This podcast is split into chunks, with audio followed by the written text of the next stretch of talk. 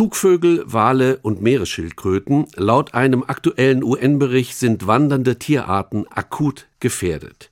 Dem heute veröffentlichten Bericht des Umweltprogramms der Vereinten Nationen zur Erhaltung wandernder Tierarten zufolge ist jede fünfte Tierart, die zu ihrem Erhalt weite Strecken zurücklegt, vom Aussterben bedroht. Bei 44 Prozent der wandernden Tierarten sind die Populationen demnach zurückgegangen. Als Gründe nennt der Bericht die Zerstörung von Lebensräumen, insbesondere entlang der Wanderrouten, sowie Umweltverschmutzung und den Klimawandel. Im Beitrag von Nele Rösler über diesen Bericht gibt es aber erstmal eine gute Nachricht. Der Buckelwal ist nicht akut gefährdet. Im westlichen Südatlantik hat sich der Buckelwalbestand erholt. Schätzungsweise 27.000 Wale lebten dort, bevor man zu Beginn des 18. Jahrhunderts anfing, sie zu schießen. In den 1950er Jahren waren es nur noch rund 450 Tiere. Kelly Malch leitet das UN-Artenschutzprogramm. Sie ist eine der Autorinnen der Studie zum Zustand wandernder Wildtiere. Über den Buckelwal sagt sie: das war eine Spezies, die zusammen mit vielen Walen durch den kommerziellen Walfang stark beeinträchtigt wurde. Mit dessen Verbot haben sich diese Arten erholt und wir konnten sie zurückholen.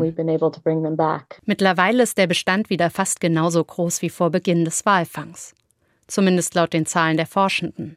Allerdings sind diese gut geeignet, um einen Trend zu zeigen, aber vor allem mehr als 100 Jahre alte Daten sind oft gröbere Schätzwerte als heute, sagt der Biologe Martin Wikelski, Direktor des Max-Planck-Instituts für Verhaltensbiologie in Konstanz.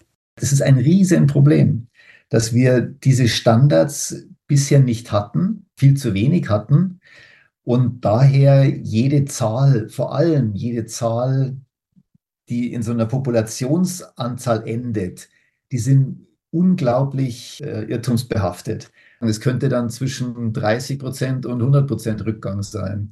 Das weiß keiner wirklich. Also bei, bei manchen ist es schon relativ klar.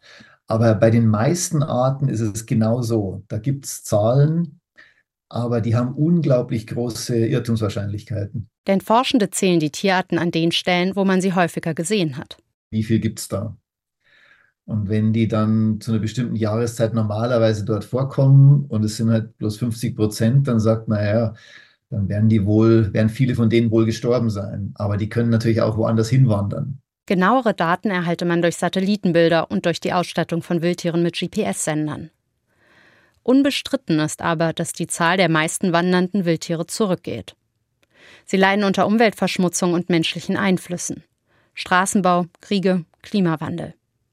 Das Verschwinden dieser Arten, zu denen so imposante wie Jaguare, Gorillas und grauköpfige Albatrosse gehören, beeinträchtigt aber auch den Menschen, sagt Amy Frankel. Sie ist UN-Artenschutzbeauftragte. Also Sie sind auch für gesunde Ökosysteme und einen gesunden Planeten unerlässlich. Und natürlich dienen einige dieser Arten der Ernährung. Es gibt auch wirtschaftliche Auswirkungen, zum Beispiel durch Tourismus. Einige Arten sind bestäuber, andere transportieren Nährstoffe und helfen bei der Abschwächung des Klimawandels durch Kohlenstoffbindung. Um diese Tierarten vermehrt zu schützen, fordern die Forschenden des UN-Berichts, mehr Gebiete unter Schutz zu stellen, die bei der Wanderung eine entscheidende Rolle spielen. Doch obwohl es alarmierend ist, wie groß der Populationsverlust vieler wandernder Tierarten ist, der Bericht macht auch Hoffnung. Denn er zeigt, dass Maßnahmen wie Fangverbote und Schutzzonen Tierarten zurückholen können, wie den Buckelwal, den schwarzen Storch und vier weitere.